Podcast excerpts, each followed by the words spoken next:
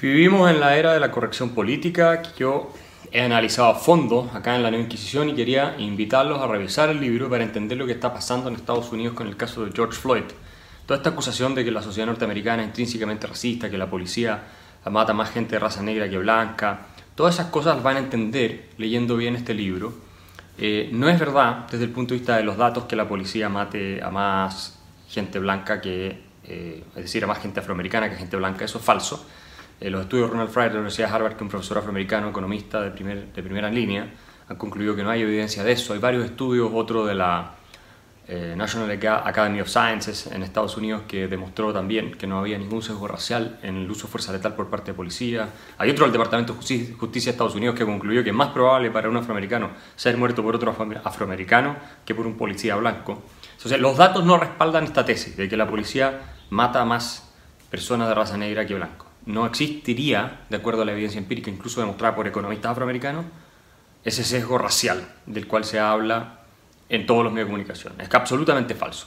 De la misma manera, le recomiendo leer a Thomas Sowell, economista afroamericano en Stanford, cuyos estudios yo tengo citados en el libro acá en la Nueva Inquisición, así que pueden pegar una repasada y un análisis de esos estudios con el contexto actual leyendo la Inquisición sobre la pobreza en las comunidades afroamericanas y la realidad eh, de distintos grupos y cómo se van integrando y van evolucionando en una sociedad específica. Es cierto que los afroamericanos tienen problemas de pobreza alto, pero gran parte de eso tiene que ver con costumbres, hábitos, tradiciones, cuestiones culturales de su propio entorno. Y eso Thomas Sowell lo deja muy claro y muy bien explicado. No hay que comprarse el discurso que no se sustenta en la realidad de que todos los problemas los afroamericanos son culpa de la sociedad racista blanca americana, porque eso es falso, no es cierto. No quiere decir que no exista racismo, por supuesto que sí, pero está lejos de ser la causante tanto de eh, la violencia eh, en términos policiales, que se aplica a blancos, latinos y afroamericanos por igual, incluso en algunos casos se aplica más a blancos, como estamos hablando de la pobreza que no se puede atribuir a una sociedad intrínsecamente opresiva y racista, porque todas las demás minorías prácticamente tienen mejores indicadores, incluso las de piel oscura, de piel negra, que emigran de la India o de otras partes, eh, que los afroamericanos en Estados Unidos. Entonces, eh, creo que esto se explica por la ideología que se ha instaurado desde las universidades, que básicamente atenta en contra de lo que es Occidente, de los principios fundamentales de una sociedad libre y abierta, es lo que describo en este libro como la cultura del victimismo, que no le hace absolutamente ningún favor a grupos como los mismos afroamericanos, que eh, los convenzan de que ellos no tienen nada que hacer en un orden opresivo dominado por los blancos. Gente de élite blanca que al mismo tiempo con esto encubre un racismo tremendo, porque es decirle, ustedes como son personas de raza negra no pueden salir adelante, déjenos nosotros los blancos, voten por nosotros, dennos el poder a nosotros y nosotros les vamos a resolver el problema porque ustedes no son capaces de hacerlo. Eso es lo que le están diciendo al final con este racismo con rostro humano que es lo del white guilt, la culpa blanca, pero ninguno de todos ellos renuncia a sus privilegios para dárselo a la gente pobre de los barrios, ¿no es cierto?, afroamericanos. Ninguno de ellos hace eso. Entonces les dicen, no, ustedes no pueden decir que tienen la culpa ustedes, porque en el minuto en que los afroamericanos reconocen responsabilidad en parte importante de lo que les pasa, en ese momento se pierde el discurso de y el poder de la gente de la élite de izquierda en Estados Unidos que dice, no, la culpa es nuestra, white guilt, la culpa blanca, la sociedad opresiva, pero al mismo tiempo señalan, como la culpa es nuestra, dennos a nosotros el poder para poder resolverlo. Si le aceptan la responsabilidad de los afroamericanos, entonces ya ellos se vuelven innecesarios para resolver el problema. Ya no, su posición de privilegio no se justifica. Y el reclamo de que tienen un privilegio solo por su color de piel, que es algo por definición racista, se cae al suelo. Quiere decir que no es que a ti te ha ido bien porque eres blanco, quiere decir que a ti te ha ido bien porque había una historia de esfuerzo, de sacrificio en tu familia o de tu parte que te terminó permitiendo llegar a donde estás. Eh, y si eso es así, entonces también se podría aplicar a los afroamericanos, tal como los asiático-americanos, otros grupos latinos, otros grupos de gente de raza negra que viene de otras partes, tienen indicadores mejores de eh, integración. Entonces, eh, es difícil imaginar una sociedad racista solo para unos grupos y no para otros, aunque tengan el mismo color de piel. eso no puede ser la explicación a lo que está pasando en Estados Unidos. Los datos no lo respaldan, no respaldan la tesis de las policías eh, sesgadas en contra de los afroamericanos en términos de uso de violencia letal. Eso es falso. Eh, está la información disponible, estudios incluso oficiales del gobierno de Estados Unidos. Eh, y esto es una narrativa que se deriva, como explico yo, de ideologías creadas desde las universidades por académicos radicales, la mayoría de izquierda, que han instaurado esta cultura del victimismo y le han enseñado a las nuevas generaciones a odiar su propio eh, país, su propia cultura, su propia civilización. Esto no solo en Estados Unidos, esto pasa también en Europa, Inglaterra, eh, Alemania, Francia, en otras partes.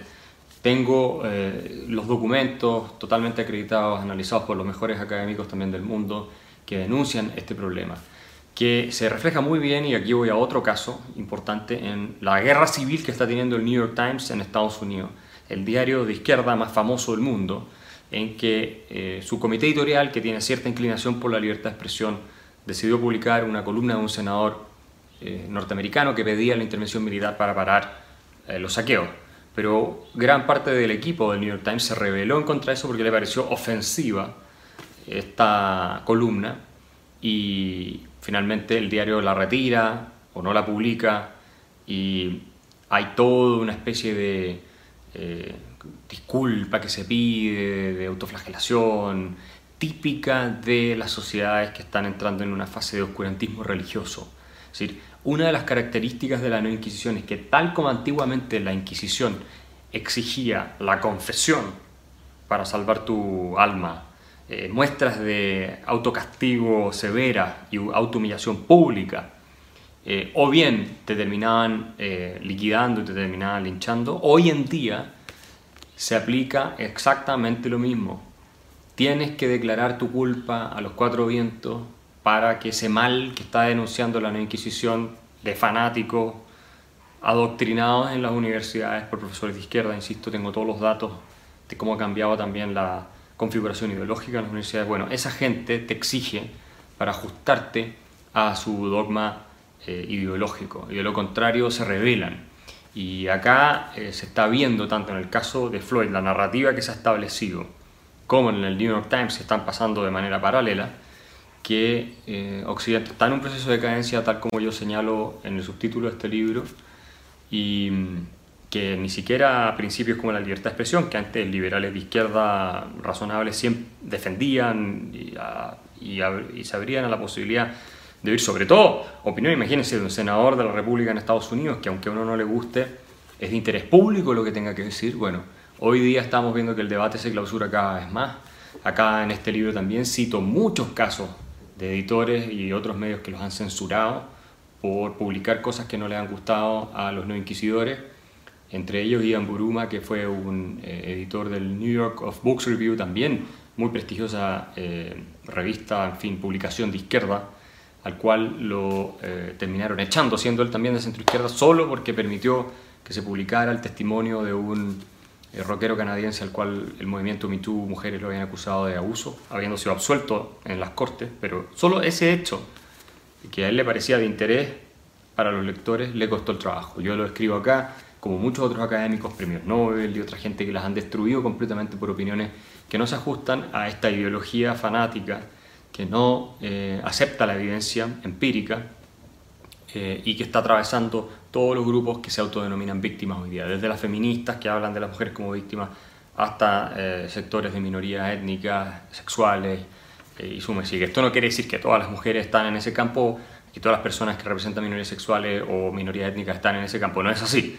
De hecho, uno podría asumir que son eh, mayoritariamente eh, eh, activistas, intelectuales y personas que han tomado estas banderas frente a grupos silenciosos y las han convencido de que son víctimas del orden patriarcal, del orden creado por el hombre blanco heterosexual occidental que vendría siendo lo que hay que derrocar, según los ideólogos últimos, filósofos y pensadores de toda esta eh, ideología que básicamente lo que está llevando es una revolución cultural en Occidente. Así que bueno, para entender todos estos temas, el de George Floyd, lo que está pasando en New York Times con la libertad de expresión en Europa, en Estados Unidos, que nos está pegando en toda América Latina, eh, las guerras culturales que se están produciendo, eh, les recomiendo bueno, seguir este libro, leerlo.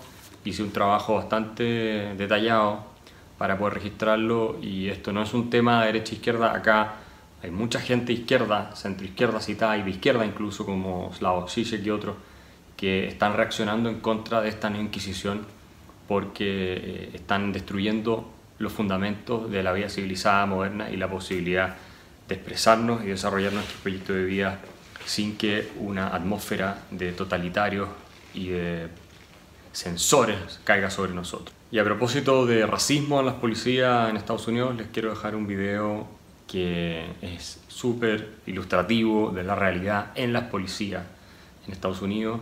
Es una entrevista que Dave Rubin le hace a un policía afroamericano, donde él desbanca los mitos sobre el supuesto racismo eh, entre los oficiales en Estados Unidos y cita estadísticas y explica la verdad del movimiento Black Lives Matter y muchas otras cosas. Eh, no se lo pierdan porque realmente eh, vale la pena para entender toda esta narrativa ideológica que se ha generado en torno a, las policías, al asesinato de, o a la muerte de George Floyd, que todavía no está claro cuáles fueron exactamente las circunstancias eh, que condujeron a ella según los informes médicos que se han presentado. Pero no se pierdan este video y, bueno, difúndanlo si pueden porque contribuye a esclarecer varios de los mitos que están circulando hoy en día en los medios de comunicación.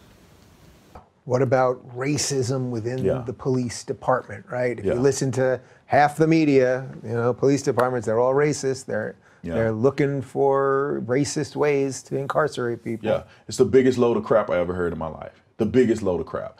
Police, if people understood what policing was, you, under, you would understand that it's rare for a police officer to be actually a racist. Now, are there racist people on the police part? Yes. There's racist pastors. There's, ra- I mean, come on. We all know. We all know that every walk of life, there's some idiot out there that's still lingering to hateful rhetoric. Yeah. But Doesn't it in, drive you crazy that you have to qualify it always with that? It, it drives yeah. me crazy all the time. Yes, there yeah. are homophobes, there are yeah. racists, there are bad, mean people. We cannot exterminate all of them. Right. Thanos could do it, but, but basically we can't, you know? We can't, but some people need to know that because watching the media every day, if you're not an informed person or you don't, you're not a person that's a leader and you can lead with your own thoughts, you're a follower, you'll fall into that stuff.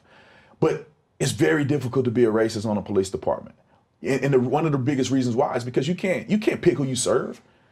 And, and the, the least racist people, in my opinion, are the white police officers that work in the black community. Because you put your life on the line every day for black folks. You are willing to die for black folks. You have to visually see and feel the pain and hurt in the community when brothers getting shot every day.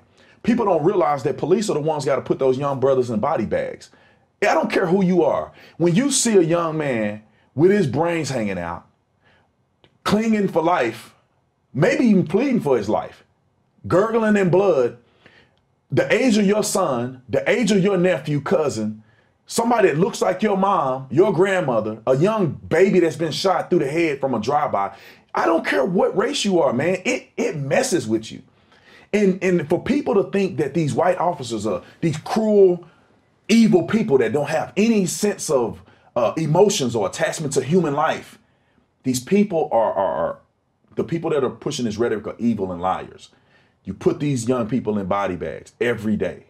You go to their mom, grandmother, and you look that lady in the face, trying to hold back your own tears because you could only imagine losing your son.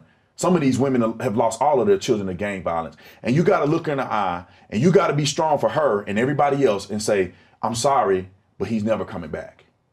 And that that's what people don't understand happens. And I also believe that it's racist, in my opinion, to make the projection that white officers are targeting black people in the community. And, and one of the one of the main reasons is that you would have to assume that all black people are bad. Think about this for a minute.